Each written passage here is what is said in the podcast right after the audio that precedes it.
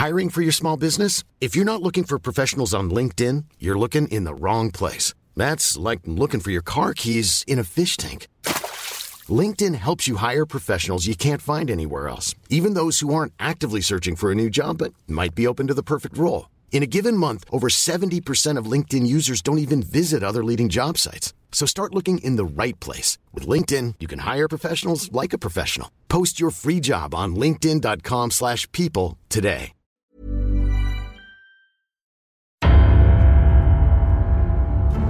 Der John Sinclair Fan Podcast.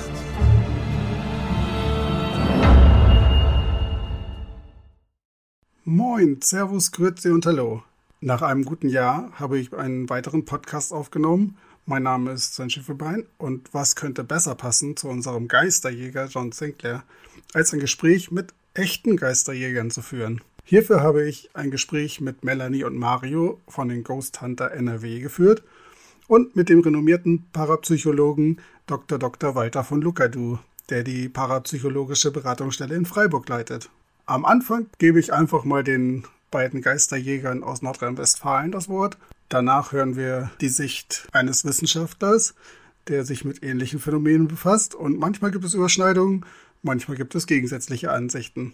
Am Ende des Podcasts gebe ich wieder einen kleinen Ausblick auf die Neuerscheinungen. Viel Spaß beim Hören.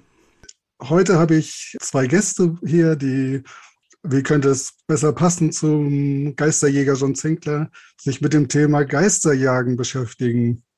Ich habe Melanie und Mario von den Ghost Hunter NRW äh, für diesen Podcast gewinnen können und bin gespannt, was die beiden zu erzählen haben, was richtige Geisterjäger denn so machen, wenn sie denn nicht ausgedacht in einem Heftroman vorkommen. Melanie, magst du dich einfach mal vorstellen und äh, danach dann Mario und erzählt ihr beide mal, wie ihr dazu gekommen seid, euch mit dem Thema Geister zu beschäftigen. Ich bin Melanie Schindler, Ghost Hunter seit zwölf Jahren und ähm, genau vor zwölf Jahren habe ich Ghost Hunter NRW gegründet, weil ich eben wissen wollte, gibt es ein Leben nach dem Tod, gibt es Geister in echt, gibt es Spuk wirklich? Oder bilden sich die Menschen das nur ein. Und jetzt, ähm, zwölf Jahre später, mit ganz viel Erfahrung und ganz viel gelernt, kann ich sagen, ja, es gibt es in echt. Und Mario, ist das bei dir auch so? Hast du auch die Erfahrung gemacht? Oder ähm, wie bist du dazu gekommen? Wolltest du das genauso wissen, wie sich das mit dem Leben nach dem Tod verhält? Oder hast du eine andere Motivation? Kam das durch irgendwas, was du gelesen hast? Nee, das das ging tatsächlich auch so in die Richtung. Also mein Name ist Mario Polio, ich bin 52 Jahre alt, bin selbstständig und äh, habe mich eigentlich schon recht früh dafür interessiert. Es gab früher auf RTL, also im Radio, Radio Luxemburg genauer gesagt, gab es eine Sendung mit Rainer Holbe. Ich glaube, unglaubliche Geschichten hieß die. Und da war es damals halt gewesen, dass da ein Herr Otto König war, der diese Tonbandstimmen erforscht hat. Und dadurch bin ich darauf neugierig geworden und habe mich mit den Jahren immer mal so dafür interessiert, auch so als Jugendlicher dieses Gläserrücken mal gemacht. Ja, und 2017 habe ich dann über Facebook äh, Ghost Hunter NRW entdeckt und hatte anfangs so locker mal mit Melanie geschrieben gehabt und irgendwann hat das Team halt neue Mitglieder gesucht. Dann habe ich mich beworben und seitdem bin ich mit dabei. Da kann ich gleich mal Melanie fragen, wie ist das eigentlich? Wie hat sich euer Team und aus wie vielen Personen besteht es eigentlich? Hat sich das dann zusammengefunden?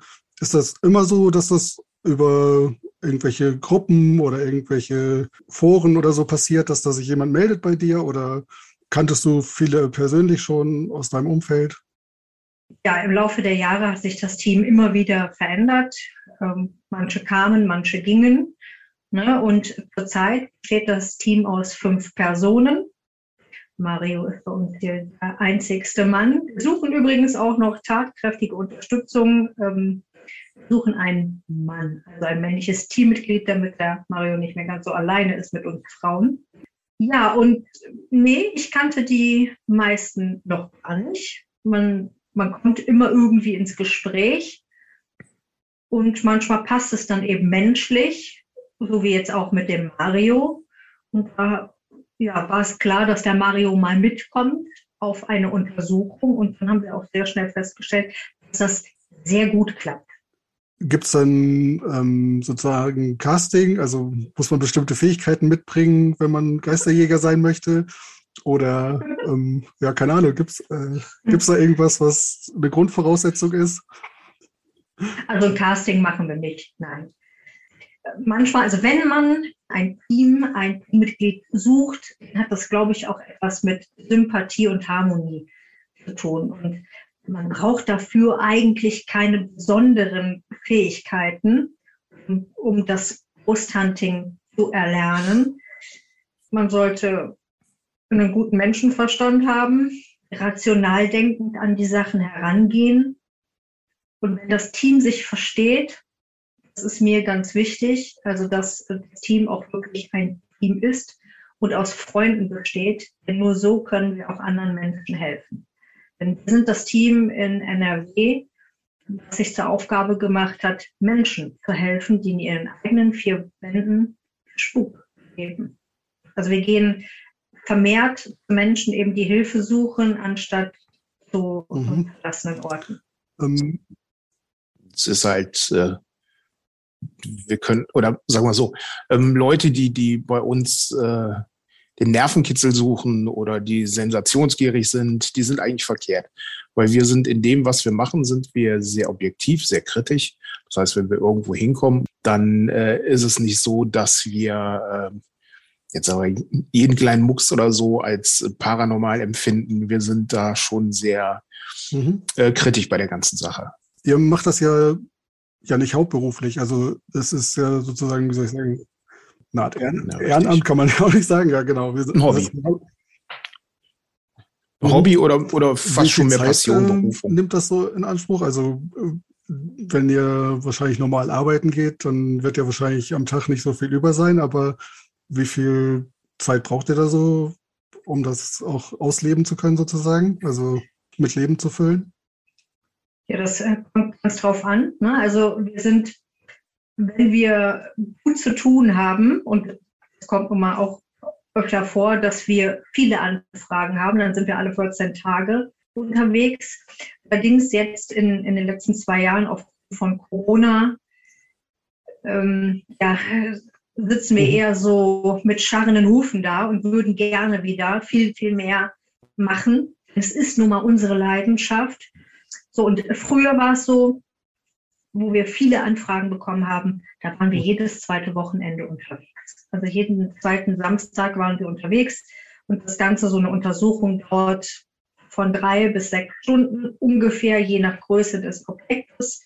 Dann sind wir aber auch an den Nachmittagen oder an den Abenden in den darauffolgenden zwei Wochen beschäftigt mit der ganzen Auswertung. Denn all das, was wir bei unserer Untersuchung aufgenommen haben, das heißt äh, Video, Fotos oder natürlich auch Audiodateien, muss akribisch genau mhm. ausgewertet werden. Was für ein Equipment benutzt ihr dafür? Also John Sinclair, der hat ja zum Beispiel ein Kreuz dabei immer oder keine Ahnung, da melden sich die Geister ja sozusagen schon fast selbst bei ihm.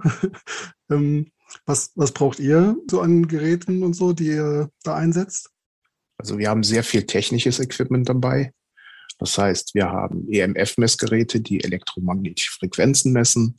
Wir haben Gerätschaften, ähm, die EVPs aufnehmen, das heißt Audiogeräte, äh, Diktiergeräte, äh, worüber wir ähm, entsprechende Namen machen, während wir äh, auf, auf der Untersuchung sind. Wir lassen die Geräte mitlaufen, die Audiogeräte, die Diktiergeräte, um im Nachhinein zu hören, ob wir da irgendwelche Stimmen drauf aufgenommen haben. Mein Kreuz, was ich habe, ist leider nur so, so dieses christliche Kreuz. Das fängt nicht an zu leuchten, wenn Dämonen in der Nähe sind. Äh, keine Beretta mit dabei. Aber ähm, ja, das Equipment, was wir schon haben, ist reichhaltig. Also das ist äh, so mit, mit ein bisschen Spielzeug. Also wir haben ja. jetzt äh, vor einigen Monaten haben wir so einen kleinen Sarg mit ähm, einer eingebauten Spieluhr bekommen. Das heißt, wenn ähm, der Bewegungsmelder da drin angeht, geht auch die Spieluhr mhm. an. Ähm, und das kann schon mal echt gruselig sein, wenn man dann im Dunkeln Fragen stellt mhm. und plötzlich geht die Spieluhr an. Weil ich sagen muss, wir machen das schon so lang, wir erschrecken uns nicht mehr so viel. es ist auch nicht so, wie man das jetzt aus Horrorfilmen kennt, dass dann alles total gruselig ist und Türen gehen auf und zu oder Dinge fliegen durch die Gegend oder so. Ähm, das, was wir machen, ähm, könnte für den einen oder anderen schon eher zu langweilig sein, weil nicht wirklich mhm. viel ähm, passiert. Ähm, seid ihr dann auch hauptsächlich ähm, in den Abendstunden und nachts dann unterwegs oder kann man das genauso gut tagsüber machen? Oder ist das einfach zu laut und zu hell oder wie auch immer? Ja, mhm. ganz genau. Das, das liegt an der Lautstärke. Wir sind ähm, tatsächlich meist äh, späten Nachmittag, abends bis nachts unterwegs, einfach nur aufgrund der ja, Lautstärke. Angenommen, wir sind jetzt in einem Mehrfamilienhaus, dann wird oder nachts kann mehr Staubsaugen oder die Kinder spielen nicht mehr und toben nicht mehr durchs Haus und so weiter. Wenn, wenn wir mit einem Gerät sitzen und versuchen, all das aufzunehmen, was unsere Klienten uns im Vorfeld erzählt hat, also beispielsweise, die sagen, ja, immer wenn wir ins Bett gehen, hören Schritte, hören Geräusche, die wir uns nicht erklären können, klopft es irgendwoher. Oder aber auch, dass sie jetzt ähm, Schatten im Augenwinkel sehen, Gegenstände, die sich bewegen, verschwinden oder an anderer Stelle wieder auftauchen und so weiter. Oder dass sie sich beobachtet fühlen oder auch glauben, berührt zu werden. All das versuchen wir mhm. aufzunehmen und selbst zu erleben. Damit wir herausfinden, wer denn da wirklich ist. Denn auch wenn wir jetzt viel Equipment haben, ist die andere Seite von uns auch die Medialität. Nur im Zusammenspiel mit Technik und der Medialität können wir anschließend unseren Klienten auch ja, Ergebnisse liefern. Wir wollen ja wissen, spukt es bei mir möglich und wenn mhm. ja, wer steckt denn dahinter? Mario zum Beispiel ähm, ist auch medial und äh, unter anderem kann er auch äh, mir sagen, wenn wir jetzt auf einer PU sind, PU bedeutet bei uns paranormal und dann kann er mir sagen, ob er jetzt zum Beispiel einen Mann oder eine Frau oder ein Kind wahrnimmt. So, und ähm, äh, im, im Laufe dieser Untersuchung immer mehr Informationen. Und das hilft dann den Betroffenen halt, ähm, das zu verstehen oder ergreift ihr auch direkt Maßnahmen, ähm, wenn ihr erkennt, Mensch, da ist wirklich was, dass man ähm, da auch was gegen tun kann. Also ihr, ihr nimmt ja jetzt kein Kreuz oder kein Weihwasser wahrscheinlich, aber ähm, richtig. Nein. Ja, es geht ja auch darum, äh, dass man der ganzen Sache erstmal näher kommt. Das heißt, wenn wir jetzt irgendwo sitzen, ähm, die Klienten, die erklären uns dann in, mhm. äh, in der Regel erstmal, was bei denen passiert.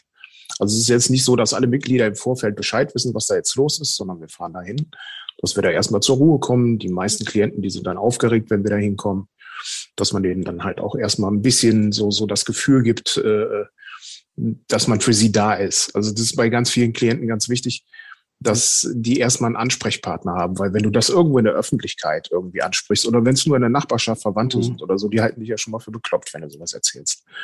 Und äh, wenn wir dann schon mal da sind, ist es ganz oft, dass sie sagen, ach, bin ich froh, dass ihr jetzt hier seid. Ich kann das ja sonst keinem erzählen oder haltet mich nicht für verrückt oder wie auch immer.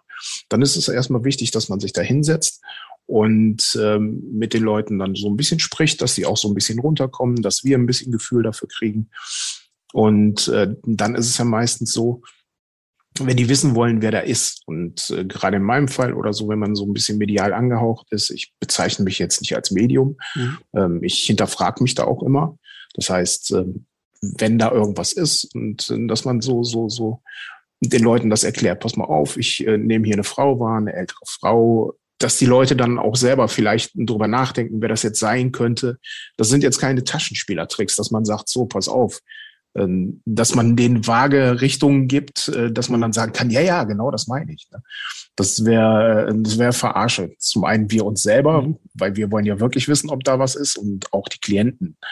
Und ähm, es ist immer schön, wenn man dann im, im Zusammenspiel mit den Klienten dann herausfinden kann, wer wirklich da ist und was mhm. derjenige möchte, gegebenenfalls und äh, Maßnahmen ergreifen. Das ist manchmal auch so, dass die Leute oder die Klienten, dass sie sich darüber freuen, wenn zum Beispiel dann doch nochmal die Oma, die Tante, mhm. ein Kind. Aber es kann dann halt auch sein, dass du was spürst und der, der Klient aber gar keine Idee hat, was das sein könnte. Also, dass das halt ihn, also jetzt, wie soll ich sagen, vielleicht gar nicht persönlich betrifft. Also da kann ja eine ältere Frau vielleicht sein, die du spürst, aber er hat überhaupt gar keine Idee, weil ja. das vielleicht was Früheres ist oder ja, richtig. Das ist auch gar nicht so ungewöhnlich. Und meistens ist es so, wie gesagt, die Leute sind meistens sehr aufgeregt, wenn wir da sind. Und äh, wenn man dann sagt, pass mal auf, ich nehme das und das wahr, äh, vielleicht auch noch über unsere Gerätschaften, die wir haben, äh, Meldungen kommen, wenn ich dann zum Beispiel frage, äh, pass auf, bist du eine Frau? Und dann über unsere Gerätschaften dann äh, äh eine Rückmeldung kommt, dass man sagt, pass mal auf, hier dieses Gerät, was wir haben, wir erklären den Leuten das natürlich auch, was da passiert. Und ähm, wenn die dann äh, da sitzen, was das war jetzt zum Beispiel bei der letzten Klientin der Fall gewesen, wo ich selbst einen Namen drin hatte, wo sie dann auf einmal drauf kam, Mensch, das ist eine Tante mütterlicherseits und wo auch der Name dann stimmt und alles. Äh, das ist manchmal mhm. wie so ein Puzzle, was sich dann zusammensetzt.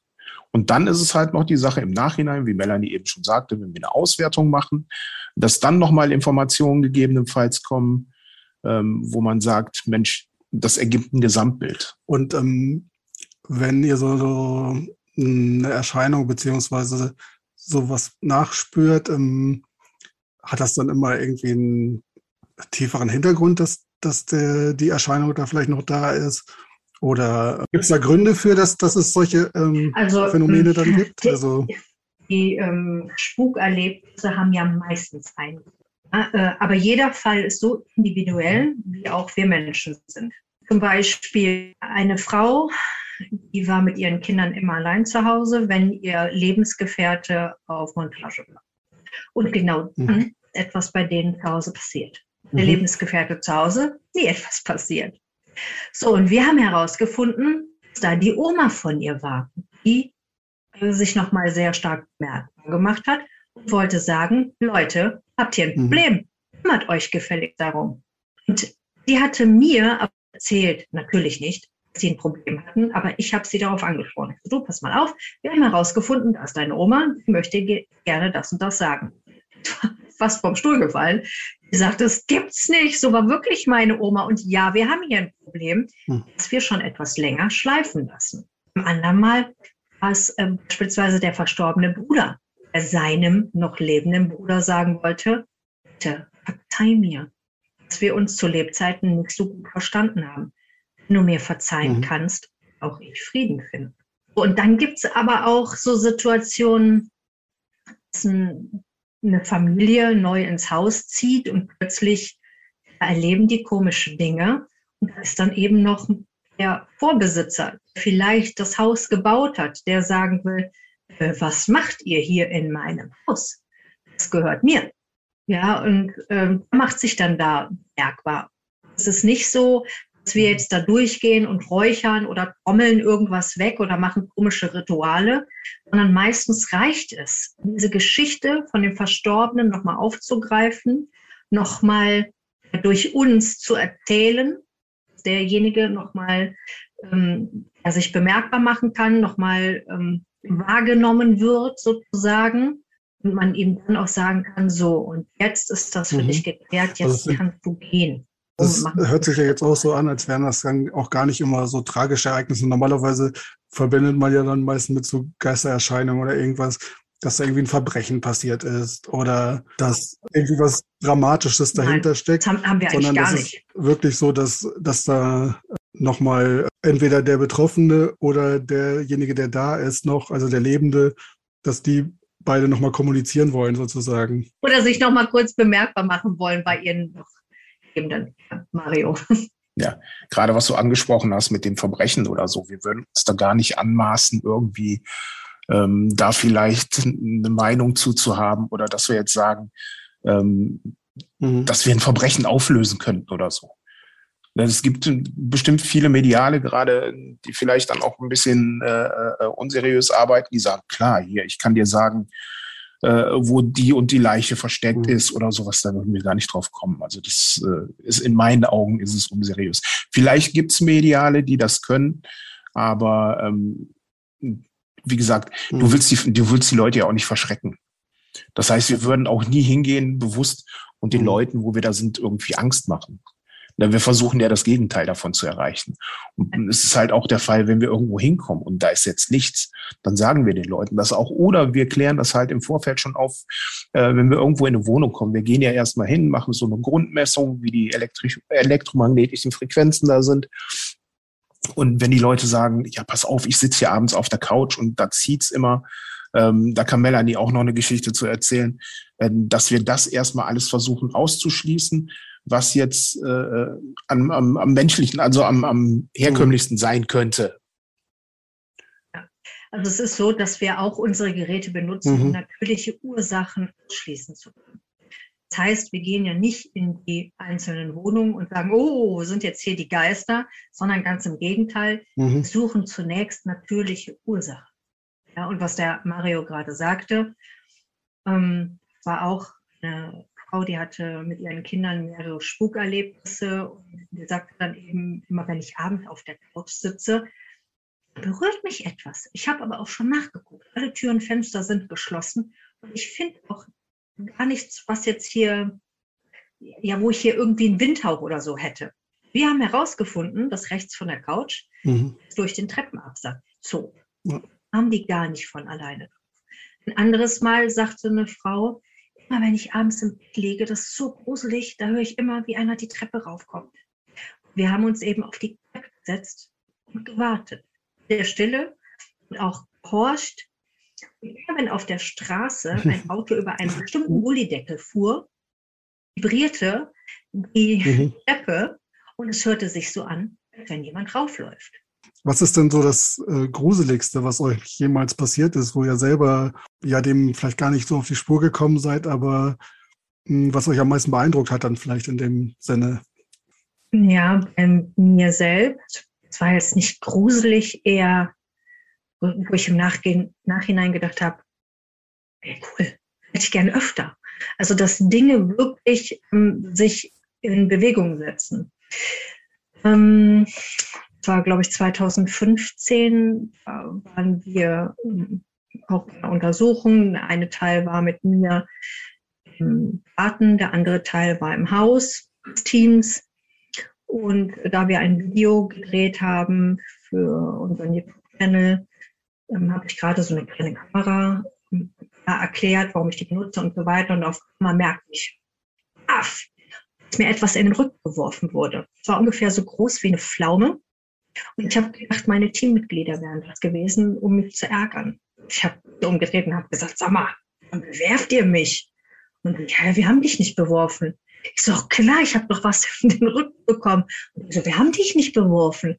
Dann haben die mit der Taschenlampe geleuchtet und man sah so ähm, wie von einem Lehmklumpen so ein Abdruck meiner Jacke, genau da, wo ich auch hingezeigt habe. Ich so, hier, hier fühlt man das immer noch, dass es, mhm. aber das war so stark, dass ich das immer noch merkte, wo es hingeworfen wurde. So, und dann haben die auch gesagt, oh ja, sieht ja tatsächlich einen Abdruck. Also wie ein Lehmklumpen ähm, dann auch auseinandergebrochen ist. Aber wo das herkam, kann ich nicht sagen. Wir haben das nicht herausgefunden. Wir haben aber zeitgleich eine EVP, also eine Stimme aus dem Jenseits aufgenommen, die da sagte, wirf ihn weg. Mhm. Oder was? Kann ich nicht sagen. Ob das jetzt da mit diesem Wurf zusammenhing. Aber das sind Dinge, die faszinieren mich. Die will ich erleben und das will ich auch aufnehmen. Und das ist das, mhm. was, was es für uns eben spannend und auch greifbar macht. Gibt es für diese Erscheinung auch ähm, bestimmte Zeiten? Also jetzt naht ja demnächst Halloween. Ist das auch ein Grund, dass an diesen Tagen vielleicht mehr Erscheinungen sind? Oder könnt ihr das ausschließen und sagt, Mensch, eigentlich ist es, übers, ist es egal, weil es halt an dem Ort gebunden ist? Ja. Und mit Zeiten so gar nichts zu tun hat? Nee, man sagt ja immer, es gibt diese ähm, Spukzeit, ja, jetzt ist äh, Geisterstunde oder sowas. Nicht so nicht bestätigen. Wenn Spuk da ist, ist er rund um die Uhr da. Man bekommt es nur meistens abends mit. Tagsüber mhm. ist man so mit sich selbst beschäftigt, mit der Arbeit. Also wenn man, man äh, berufstätig ist, dann ist man natürlich den halben Tag mit da.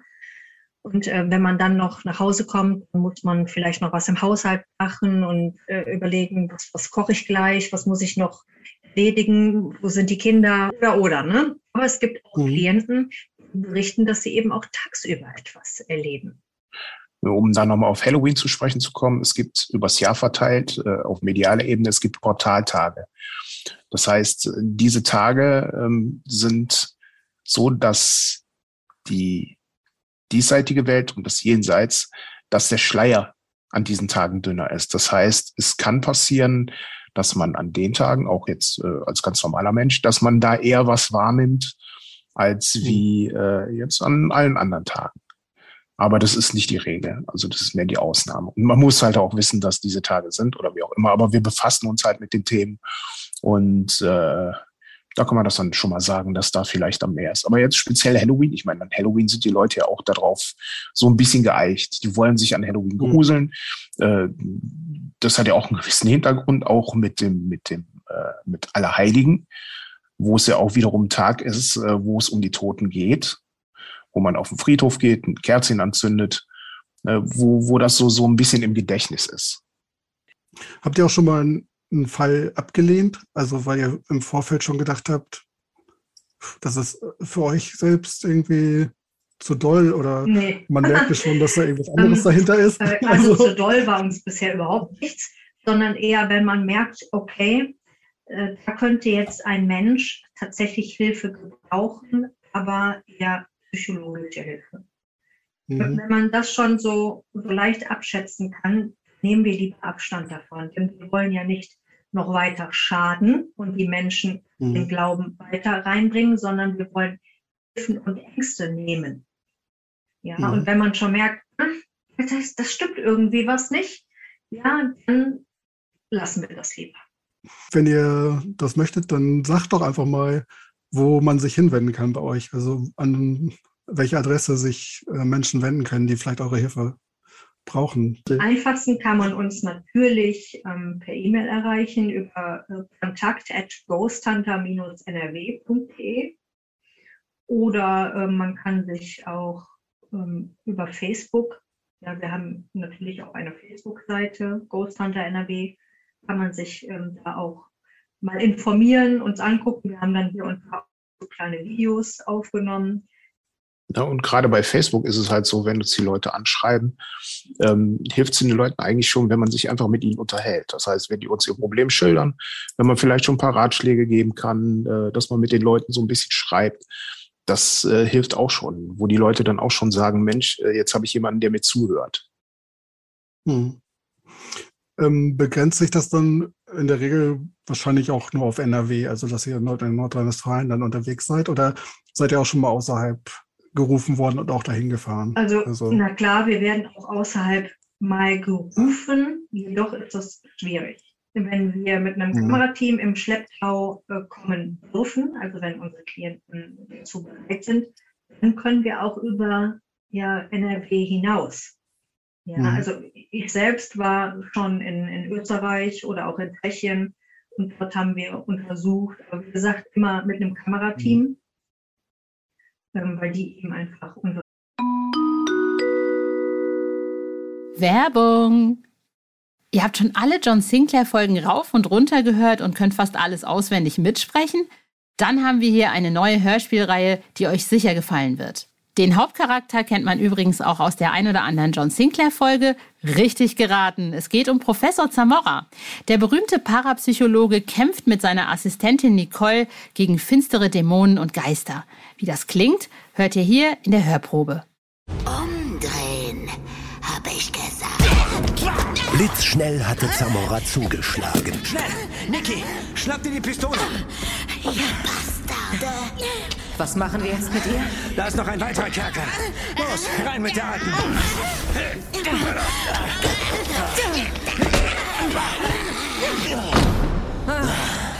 So, die werden wir los. Ich verfluche euch, ihr Bastarde. Ramon wird euch bei lebendigem Leibe fressen. Aber vorher werdet ihr tausend schreckliche Tode sterben. Wenn euch die Hörprobe gefallen hat, hört euch doch einmal die bisher erschienenen Folgen an. Entweder auf CD oder auf der Hörspielplattform eurer Wahl. Viel Spaß beim Hören. Werbung Ende. auch decken. Eben, da geht es dann ein Stück weit auch um die Finanzierung, dass wir das nicht selber tragen müssen. So, und nach diesem tollen Gespräch mit den beiden Geisterjägern Melanie und Mario kommt nun das Gespräch mit dem Wissenschaftler Dr. Dr. Walter von Lukadu, der seine Arbeitsweise und seine Ansicht zu dem Thema schildert. Auch hier viel Spaß beim Hören. Ich begrüße ganz herzlich den Physiker und Psychologen Herrn Walter von Lukadu. Ich weiß gar nicht, darf ich Sie äh, als Geisterjäger eigentlich bezeichnen? Ist das eher Journalist? Nein, ich glaube nicht, dass ich ein Geisterjäger bin. Äh, das ist ja eher etwas, was so hobbymäßig gemacht wird. Ich bin Wissenschaftler und zwar Physiker und Psychologe. Und mit Geistern habe ich eigentlich nichts zu tun. Mm, aber Sie spüren ja ähm, so Phänomenen nach, wo man sagen würde, dass da Geister oder Spukerscheinungen oder wie auch immer naja, Spukerscheinungen ja klar, natürlich. Ich, ich, kümmere mich um das, was man in der Parapsychologie wissenschaftlich untersucht, nämlich die Frage, ob es außersinnliche Wahrnehmung gibt, also Telepathie, Hellsehen, Präkognition, mhm. Retrokognition und äh, Psychokinese. Und da fallen ist natürlich die Frage, ob das, was äh, die Bevölkerung so als Spuk bezeichnet, ob das ein, was damit zu tun hat. Aber die Frage, ob dahinter Geister stecken, das ist natürlich keine wissenschaftliche Frage. Mhm. Wie sind Sie zu dem Thema gekommen? Ja, einfach aus, aus wissenschaftlicher Neugier. Ich wollte einfach wissen, was hinter diesen Behauptungen stecken, äh, steckt und ob es diese Phänomene überhaupt gibt.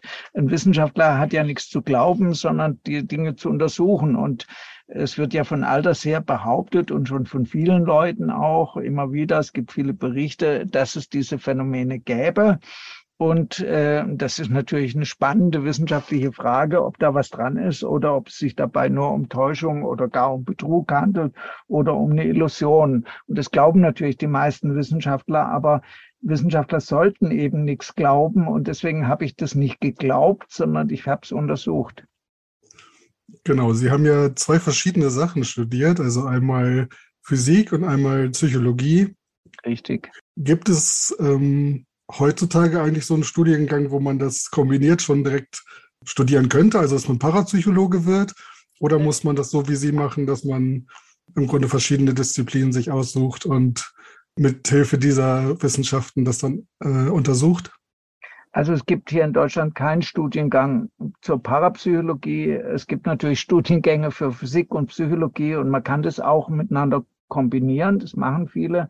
Gerade in den Neurowissenschaftler gibt's äh, in den Neurowissenschaften gibt es viele äh, Leute, die beides Physik und Psychologie studiert haben. Und aus dem Grund habe ich das ja auch gemacht, weil es eben nicht ausreicht, wenn man äh, das nur sozusagen von Seiten der Psychologie her betrachtet. Man muss auch ein bisschen was von Physik verstehen. Und ähm, deswegen habe ich eben auch beide Fächer studiert. Äh, damals gab es übrigens äh, noch die Möglichkeit, im Rahmen der Psychologie, des Psychologiestudiums auch das Fach Grenzgebiete der Psychologie zu wählen als Diplomarbeit oder Doktorarbeit hier an der Universität in Freiburg. Aber diese Charakteristik ist verschwunden. Es gab damals eine Abteilung für Grenzgebiete der Psychologie, aber die gibt es nicht mehr. Und äh, ich war ja viele Jahre äh, Assistent an dieser Abteilung und habe auch Diplomarbeiten betreut, die sich mit Parapsychologie befasst haben. Und äh, das, diese Möglichkeit gibt's äh, noch in England an verschiedenen Universitäten, vor allem in Edinburgh. Aber in, in Deutschland ist das sozusagen jetzt gar nicht so ein verbreitetes Studium, dass man sagt, da gäbe es auch viele Kollegen, die sich mit dem gleichen Thema beschäftigen. Doch, es gibt, es gibt immer noch das Institut von, was Hans Bender gegründet hat, aber das ist kein Universitätsinstitut, sondern das ist ein ähm, Institut, was durch ein Legat, also durch, äh, durch eine Stiftung finanziert wird. Und das ist das Institut für Grenzgebiete der Psychologie und Psychohygiene hier in Freiburg. Mhm. Mit dem arbeite ich natürlich zusammen. Mhm. Sie leiten ja die äh, parapsychologische Beratungsstelle in Freiburg und ähm, haben ja, da ja richtig, dann täglich auch genau. mit äh, Schilderungen zu tun, die Betroffene von solchen Erscheinungen beziehungsweise Phänomenen dann erleben, ihnen schildern? Also welche verschiedene Phänomene gibt es dann da? Also Ja, ich habe es ja schon aufgezählt. Also was sehr häufig vorkommt, ist, dass Menschen sogenannte Wahrträume haben. Das sind Räume, wo sie ähm, irgendwie aufwachen und was sehr Aufregendes geträumt haben. Meistens sind es Unfälle, Todesfälle und so weiter. Und äh, hinterher stellen sie fest, dass das eingetreten ist, obwohl sie da gar keinen Einfluss drauf hatten. Also äh, wenn natürlich jemand äh, äh träumt, heute ist Freitag der 13. und ich mache einen Autounfall und steige dann ins Auto und mache einen Unfall, wird man natürlich nicht von einem präkognitiven Traum sprechen, sondern eher von einer self-fulfilling prophecy, also von einer selbsterfüllenden Prophezeiung. Äh, denn es ist ja ziemlich wahrscheinlich, dass er vielleicht, weil er Angst hat, falsch reagiert. Aber auch das ist äh, eher eine, eine Annahme als eine bewiesene Tatsache, dass es diese selbsterfüllenden Prophezeiungen gibt. Aber das kann man natürlich alles untersuchen. Und äh, das ist eigentlich sehr häufig dann, was eben auch sehr häufig ist, das sind äh, eben diese im Volksmund als Spukfälle bezeichneten Dinge. Ich bezeichne die als Embodiment-Störung. Da steckt natürlich schon eine Theorie oder ein, wissenschaftlicher Ansatz dahinter. Aber das wird sehr häufig berichtet und dann eben auch ähm, Fälle, wo Leute in diesem ganzen Esoterik-Bereich ähm, ähm, irgendwelche Angebote in Anspruch genommen haben, wie zum Beispiel die von Geisterjägern und es denen gar nicht gut tut und sie hinterher noch mehr Probleme haben, als sie schon vorher mhm. hatten, die Welt melden sich natürlich auch bei mir.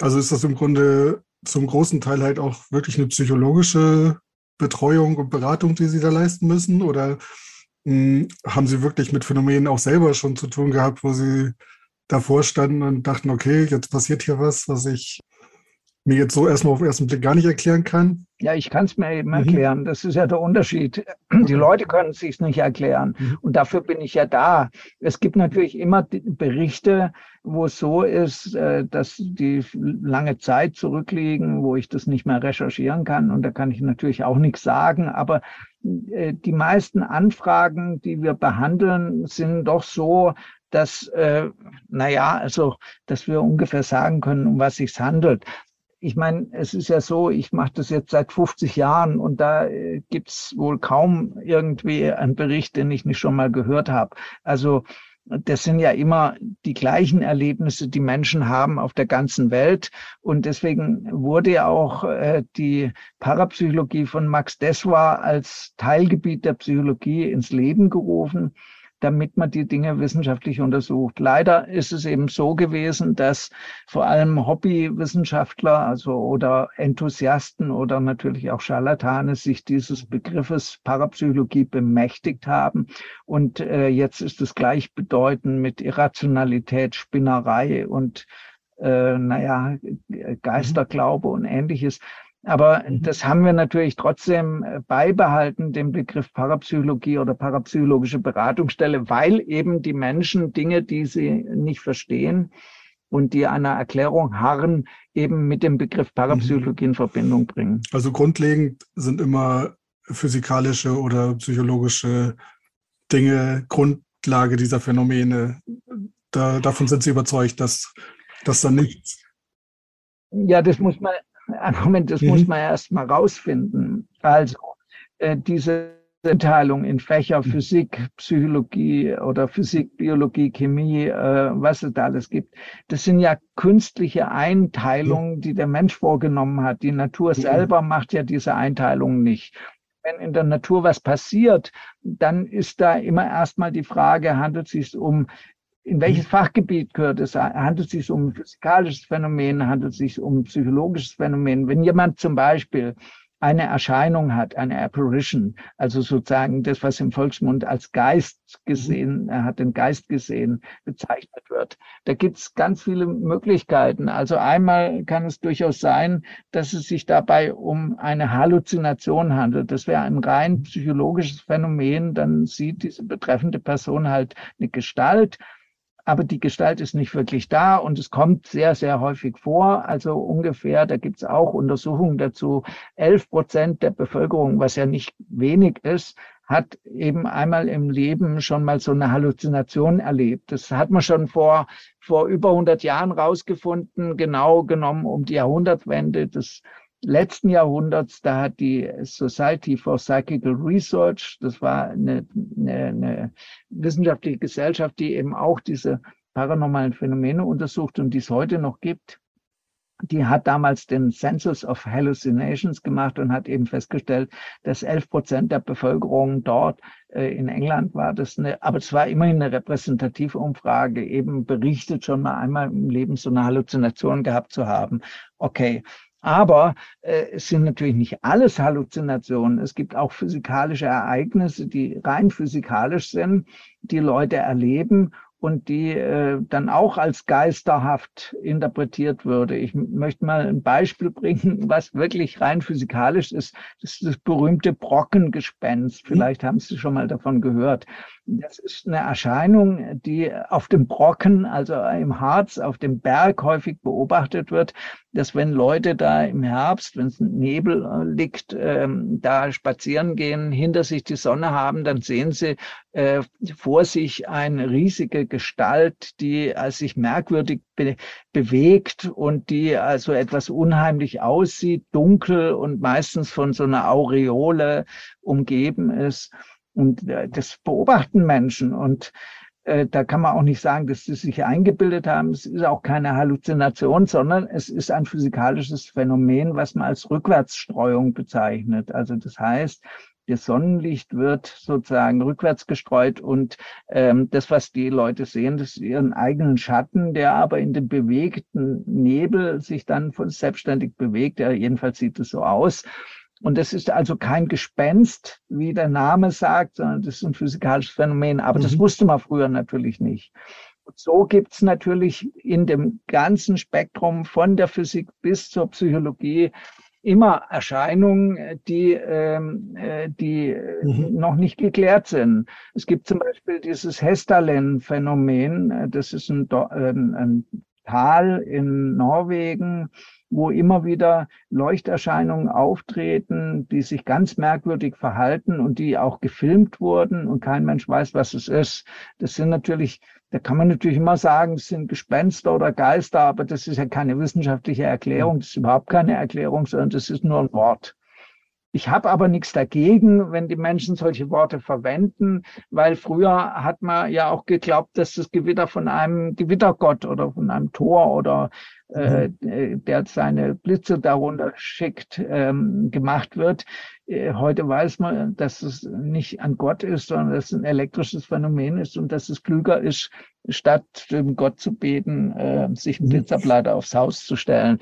Also das heißt, die Wissenschaft versucht halt die Beobachtungen, die der Mensch macht, die er meistens anthropomorph, äh, wie man sagt, interpretiert, nämlich als gegenüber als Geistwesen, als Gott oder was auch immer, wissenschaftlich zu untersuchen und herauszufinden, was dahinter steckt. Vor allem braucht man Mittel dazu. Also Wissenschaft kann man nicht ohne Geld betreiben. Mhm. Und das ist eigentlich das Hauptproblem der Parapsychologie, äh, dass sie eben äh, zu wenig Fördermittel hat, weil sie eben im Rahmen der Wissenschaft immer noch nicht ernst genommen wird. Und es hängt wiederum mhm. damit zusammen, dass eben durch, äh, sagen wir mal, das Interesse der Laien, was verständlich ist, aber dieses Fachgebiet ein schlechtes Image hat und es ist natürlich ganz mhm. billig und es wird natürlich auch gemacht von Skeptikern, die dann über die Parapsychologie herfallen und sich darüber lustig machen, äh, weil eben auf dem Gebiet so viele,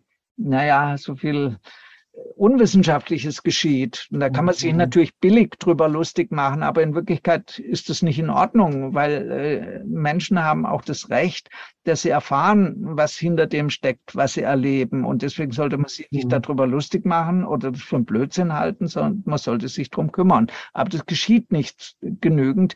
Und das große mhm. Problem ist, dass eben da dann Scharlatane diese Ratlosigkeit oder zum Teil auch Angst, die Leute haben, mit äh, falschen Konzepten ähm, dann sozusagen bedienen und da die Leute auch äh, sozusagen ausnehmen, indem sie ihnen also falsche Erklärung geben.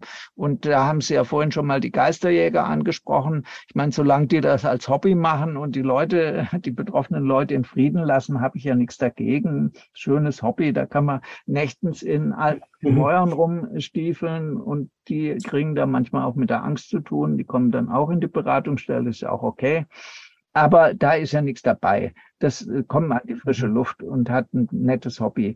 Wenn aber diese sogenannten Geisterjäger dann auf die Idee kommen, den Leuten, die zum Beispiel solche Sachen erleben und nicht wissen, was es ist, dann zu erzählen, das ist der Geist der Urgroßmutter, die da aus dem Jenzeit kommt, dann machen sie den Leuten mehr Angst oder helfen ihnen gar nicht. Ich meine, manchmal schadet es auch nicht, aber das ist halt keine wissenschaftliche Zugangsweise. Glauben Sie, dass ähm, Menschen, die das ähm, betreiben, wo sie jetzt sagen, okay, das ist dann Hobby vielleicht, dass es da wirklich Menschen gibt, die auch bestimmte Fähigkeiten haben. Also hat das bei Ihnen in dem psychologischen Bereich auch eine Berechtigung, dass jemand sagt, ja. er ist irgendwie medial veranlagt? Und ja, ja, also das ist ja äh, eigentlich eine Binsenweisheit, dass Menschen unterschiedlich sind und dass Menschen zum Teil Fähigkeiten haben, die andere überhaupt nicht haben. Ich denke nur, es ist ja nicht jeder, der gerade mal Hänschen klein auf dem Klavier hin, äh, hinkriegt oder das noch nicht mal. Äh, deswegen gleich ein Mozart.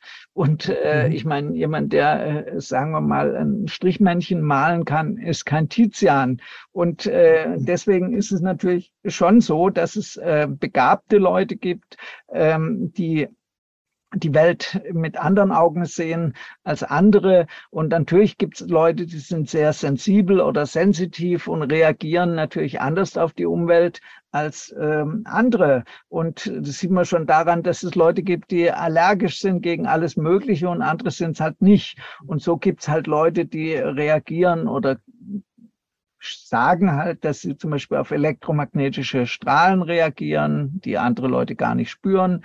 Und die Frage ist halt, ist es so oder ist es jetzt wiederum nur, äh, äh, sagen wir mal, etwas, was propagiert wird? Und wenn man sagt, dass es sowas gibt, dann gibt es natürlich auch immer Leute, die das spüren. Also ist es ein psychologisches Problem oder ist es real so, dass solche Leute so sensibel sind?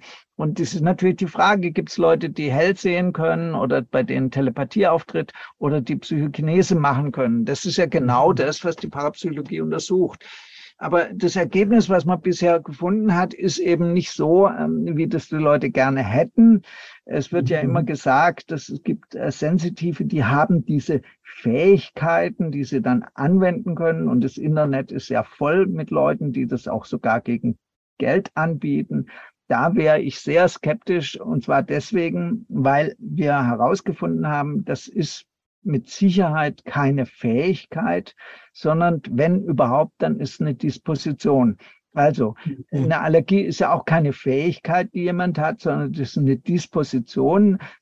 Unter bestimmten Umständen kriegt er halt eine Allergie, wenn er mit einem Stoff in Berührung kommt, der zum Beispiel Katzenhaare, die äh, anderen gar nichts ausmacht, dann kriegt er halt einen Ausschlag. Und so gibt es halt mhm. Menschen, die in bestimmten Lebenssituationen zum Beispiel wenn ein Angehöriger das irgendwie mitkriegen und dann äh, zum Beispiel solche Wahrträume haben. Äh, aber wie gesagt, das sind auch ganz normale Menschen und das Interessante ist, ich habe ja viele von diesen sogenannten Medien, die von sich behaupten, sie hätten so eine Fähigkeit auch untersucht und die unterscheiden sich von anderen ganz normalen Menschen fast gar nicht. Also das kann man ja mit wissenschaftlichen Tests untersuchen.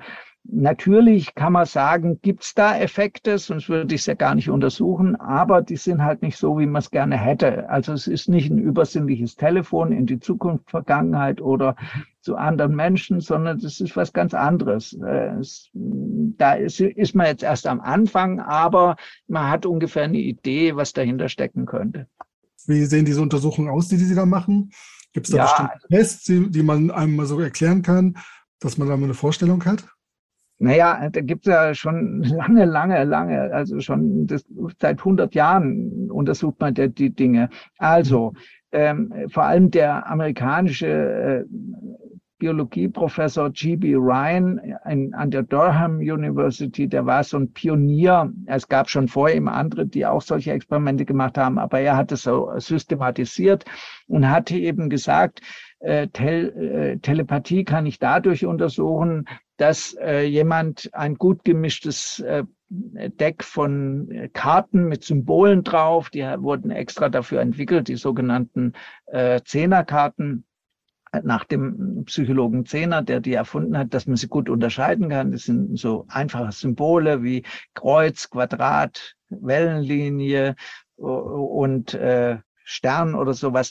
Also mhm. die äh, wurden dann gut gemischt und eine Person hat die dann sich hintereinander angeschaut, 25 Karten und in einem anderen Raum gut abgeschirmt, so dass man sich nicht kommunizieren konnte oder über eine größere Entfernung äh, hat dann jemand geraten, was der sich jetzt da gerade anschaut. Und da gab es eben hochsignifikante, also sehr deutliche Übereinstimmungen, die statistisch hochsignifikant waren. Also da kann man gar nichts sagen. Aber, ähm, und das wäre dann die Frage, ob damit Telepathie untersucht wird. Dann kann man natürlich auch den, das Kartenstapel hinlegen und jemand muss raten, ohne dass den Kartenstapel jemand anschaut, wie die Karten da drin liegen. Das würde man dann als Hellsehen bezeichnen. Mhm. Und das kann man ja dann auch statistisch überprüfen. Oder die Karten werden erst in der Zukunft gemischt und dann aufgedeckt und dann wäre das Präkognition. Also das wären zum Beispiel die, die Untersuchungen, die G.B. Ryan durchgeführt hat. Um Psychokinese zu untersuchen, hat er ähm, so eine Würfelmaschine entwickelt, wo immer die Würfel automatisch runterfielen und die Versuchsperson stand dabei und sollte sich wünschen, dass eine bestimmte Augenzahl, die vorher festgelegt wurde, dann äh, äh, gewürfelt wird. Und er hat dann äh, schon in den Ende der 30er Jahre ein Buch publiziert mit dem Titel The Reach of the Mind, also die Reichweite der menschlichen Psyche, das wurde auch ins Deutsche übersetzt und hat da eben seine Ergebnisse publiziert und kam zum Schluss, dass er eigentlich mit wissenschaftlichen Methoden nachgewiesen habe, dass es Telepathie, Hellsehen, Präkognition und Psychokinese gibt. Punkt. So. Aber wie es eben in der Wissenschaft so ist, da wird ja so ein Ergebnis nicht einfach von den Kollegen äh, akzeptiert, sondern wenn sowas behauptet wird, was ja eigentlich den herrschenden Vorstellungen in der Physik äh, weitgehend, ja, ich würde nicht sagen widerspricht, aber es steht halt in keinem Physiklehrbuch drin. Da ist man natürlich sehr vorsichtig und deswegen begann nach diesem Buch erst eine ganz lange Zeit, wo es darum ging, diese Untersuchungsmethoden, die natürlich störanfällig sind, ähm, da kann alles Mögliche schiefgehen bei so einem Experiment, auch wenn es nur so einfach aussieht. Das wurde da alles lange und ausführlich diskutiert, bis man eben Ende der äh, 70er Jahre, also im letzten Jahrhundert, dann die Experimente so perfektioniert hat. Man hat also zum Beispiel keine Würfel mehr verwendet, weil die zu unzuverlässig sind, sondern quantenmechanische Zufallsgeneratoren. Man hat auch äh, keine Karten mehr verwendet, sondern eben Computer, die eben dann die Symbole gezeigt haben und es wurde alles automatisch da hat vor allem die Gruppe in, in Princeton, an der Princeton University von Bob Chan, der mittlerweile schon verstorben ist, Pionierarbeit geleistet und die Ergebnisse, die zeigen zumindestens, dass hier ein Effekt vorliegt, den man nicht einfach unter den Teppich kehren kann. Jetzt ist natürlich so, ähm, jetzt gibt es natürlich leider, muss man sagen, außer der berechtigten wissenschaftlichen Diskussion über diese Experimente natürlich auch solche, ähm, ja, sagen wir mal, emotional gefärbten äh, Statements von Leuten, die sich nicht mal die Mühe machen, diese ganzen wissenschaftlichen Arbeiten zu lesen und die einfach nur eine Meinung haben und pauschal sagen, das gibt's alles nicht und es, sei, es gäbe auch keine Experimente, die darauf hinweisen und die äh, seien alle nicht reproduzierbar. Das stimmt alles so nicht. Aber äh, wenn diese Kritik nur vorurteilsbedingt ist, also und, oder einfach behauptet, es kann es nicht geben, weil es nicht geben darf, dann ist es nicht keine Wissenschaft mehr, sondern ähm, eine Doktrin. Und das ist eben leider so, dass in Bezug auf die Parapsychologie also eine Doktrin herrscht im Mainstream, da ist nichts dran. Und das ist einfach falsch.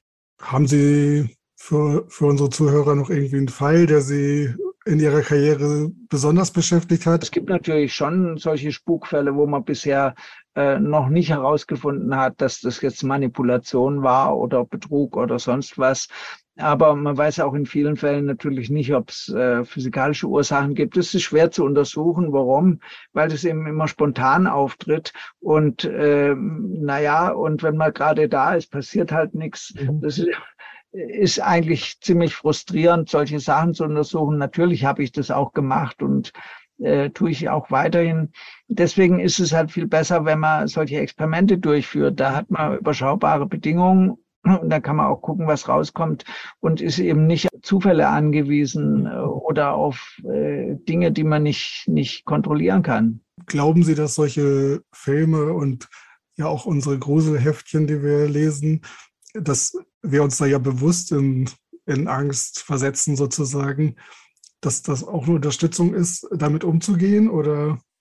Ja, in einer gewissen Weise schon. Äh, es ist eigentlich paradox, aber äh, das kennen Sie von den Kriminalromanen. Also ähm, wenn man so einen Kriminalroman liest, weiß man ja, das ist erfunden und ähm, wenn man dann so einen Kriminalroman liest, wo es ganz schrecklich zugeht, dann oder einen Kriminalfilm anschaut, dann schaut man hinterher vielleicht noch unterm Bett nach, ob da nicht jemand sich versteckt hat. Aber dann schläft man selig ein und hat eben dann auch einen Gewinn davon. Das nennt man auch, äh, das, das in der Psychologie äh, gut untersucht, dass Menschen solche, äh, naja, gruseligen Sachen lieben, weil sie ja wissen, dass sie in Sicherheit sind und es gibt ein gutes Gefühl. Aber das ist eben nicht bei allen Menschen so. Manche Leute haben dann wirklich Angst und denen muss man halt mhm. helfen. Wie sind da bei Ihnen die Konditionen? Ist, kann man sich äh, einfach so an Sie wenden oder? Ja, natürlich. Also die, die Beratungsstelle, die wurde ja äh, über 30 Jahre vom Land gefördert. Das wurde jetzt eingestellt, weil man der Meinung war, man braucht sowas nicht. Aber wir sind zwar auf Spenden angewiesen, aber die Beratung mhm. kostet nicht. Man kann frei anrufen und man kann was spenden, wenn man will, aber viele Leute, die haben überhaupt kein Geld mehr, mhm. weil sie eben schon vorher von Scharlatan äh, gewissermaßen ausgenommen wurden und von denen kann man auch kein Geld mhm. mehr verlangen. Ich mache das ja auch hier ehrenamtlich. Ja, das ist doch ein schönes Angebot, was es dann gibt, wo vielleicht jemand, der das jetzt hört und der da auch Beratung benötigt, sich auch an Sie wenden kann. Ich fand es ein sehr spannendes Gespräch. Wir haben ja viele Aspekte da betrachten können. Ich möchte mich ganz herzlich bei Ihnen bedanken, dass Sie sich die Zeit genommen haben. Ja, klar, natürlich. Mache ich natürlich gerne, weil ich eben erreichen möchte, dass Menschen eben nicht in Notlagen kommen, die man vermeiden kann.